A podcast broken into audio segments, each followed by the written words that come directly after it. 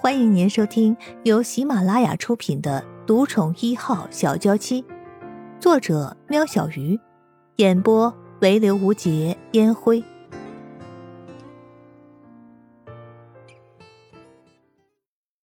第八十一集，左冷香准确无误的对着戴大伟翻了个大白眼。他的筋骨重生，你说他能不痛吗？现在，这个时候。戴大伟吃惊的张大了嘴。哎呀，早就该有反应了。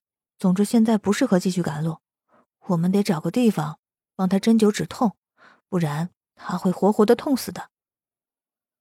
左冷香这番话暂缓了他们回 C 市的时间，随即下了匝道，找了间酒店住了下来。不过十几分钟的路程，陆安觉痛到全身冷汗直流。即使咬紧牙根，还是忍不住从口中溢出一声闷哼。随便找了一家看起来不显眼的旅店住了进去，办妥了入住手续，戴大伟背着陆安觉往四楼走去。戴大伟边走边念叨：“这是什么鬼地方，连个电梯也没有。”哎，别嫌弃了，要是住在大酒店的话，很快我们就没命了。左冷香不改他冷言冷语的性格，背个人走平路是一回事儿，背个人走楼梯又是另外一回事儿。那该死的地心引力害得戴大伟才走了两层楼，就差点和陆安觉一起向后摔过去。幸好左一在后面撑着，陆安觉已经痛得昏了过去。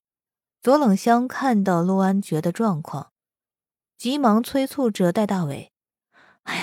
你不想陆安觉死在你背上，你就给我快点走。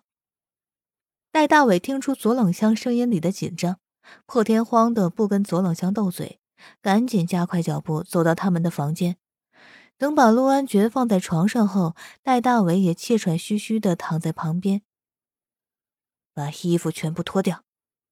左冷香打开他那蓝色布包，指挥着戴大伟帮忙。戴大伟听到后面，居然吓到从床上弹了起来。全部？你确定？戴大伟发现自己的声音往上拉高了八度。哎呦，外衣和外裤！没时间骂戴大伟大惊小怪个什么劲儿。左冷香给了个明确的指令，戴大伟二话不说动作了起来。很快，陆安觉就只剩下一条四角裤穿在身上。够快吧？戴大伟自己在一旁得意，没注意根本没人理他。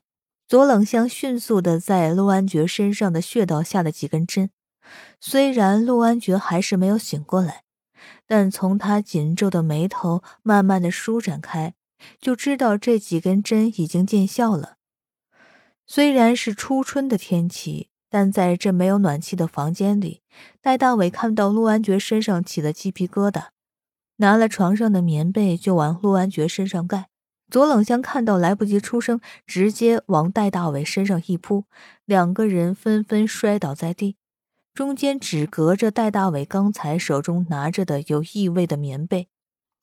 哎呦，我的头！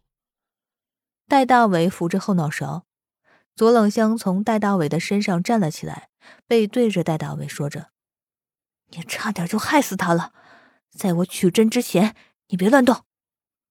左冷香交代完，走进浴室。浴室的镜子上映出的是一张通红的脸。一夜过去了，陆安觉身上的针早已被取下，盖上厚厚的被子。清晨的阳光透过没有任何遮蔽的窗户投射了进来，照在陆安觉趴睡的侧脸上，但这却不是吵醒他的原因。身旁的戴大伟卷曲着身子，整张脸埋在他拿来当被子的外套里，但一点儿也挡不住那魔音传脑般的鼾声。陆安觉用手把自己撑了起来，靠着床头看着四周，对离开休息站后的记忆有点模糊，不过那痛的让他恨不得立刻死去的感觉，还是深深的留在他的脑海里。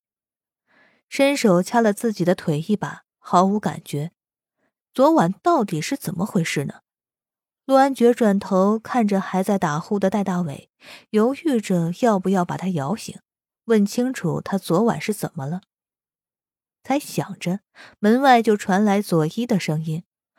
陆安觉看到自己轮椅就正好摆在房门口，正打算爬下床去，戴大伟却突然睁开了眼睛，迷迷糊糊的开了房门后，回到床上继续倒头就睡，仿佛梦游一般。佐伊看到戴大伟这样，已经见怪不怪了，对着陆安觉说：“安觉，好多了吧？”佐伊说的是肯定句，陆安觉点点头。嗯，佐伊，昨晚我是怎么了？痛则痛，你的腿快可以走了。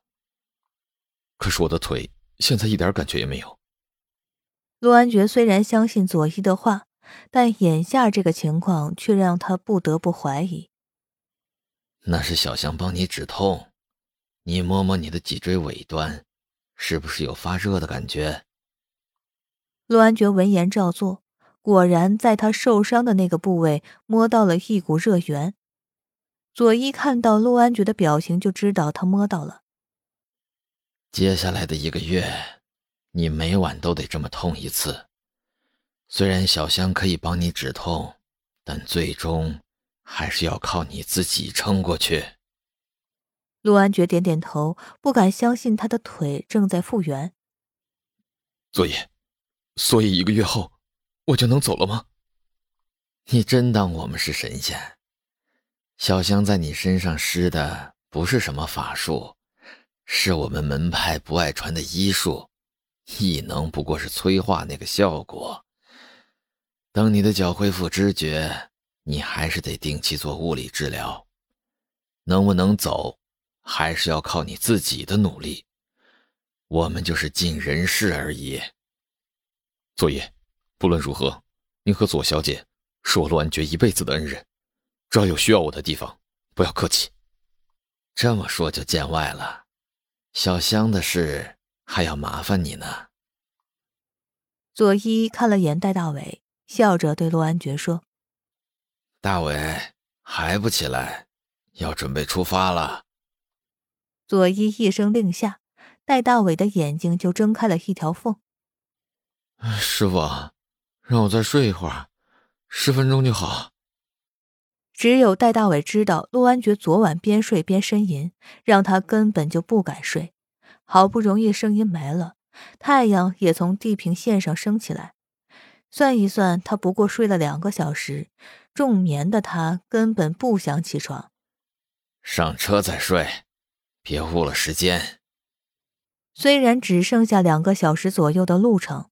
但他还得找人商议顾任远的事情，时间其实是很紧张的。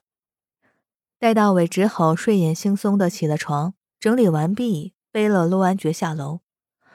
看左冷香上了驾驶座，戴大伟便安心的到副座去补眠。当熟悉的建筑物出现在眼前的时候，陆安觉知道 C 市到了。明明这个时候的高架不会塞车。但每辆车几乎都用着龟速在前进。坐在右后座的陆安觉看到许多副驾都朝着左前方看，陆安觉也跟着看了过去。原来大家都在注意着一栋大楼外面吊挂着的大型屏幕。分割的画面，左边出现一群记者围着一个西装笔挺的男人，右边是一对男女的照片。荧幕的下方出现一旁字幕：“胡氏财团继承人与盛世集团的千金好事将近了。”荧幕的高解析度早就让陆安觉看清楚了，照片上的女子是盛一人。胡子晨一双手轻昵的掐着盛衣人的鼻子，一只手放在盛衣人的手上，两个人看起来就像是热恋中的情侣那样的亲密。哎，那不是伊人吗？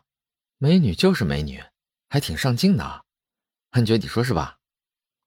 戴大伟被左冷香一个急刹车吓醒，正好看到那则正席卷全国注意力的新闻。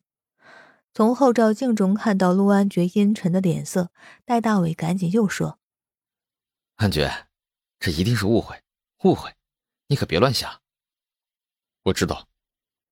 陆安觉嘴里说知道。但他不明白为什么声音人没有回电，在他音讯全无的情况下还能笑得那么开心，他真的急需圣衣人给他一个解释。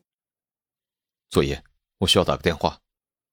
陆安觉压抑着怒气，说出来的话听起来让人感到冷到心里。听众朋友，本集已播讲完毕，下集更精彩哦。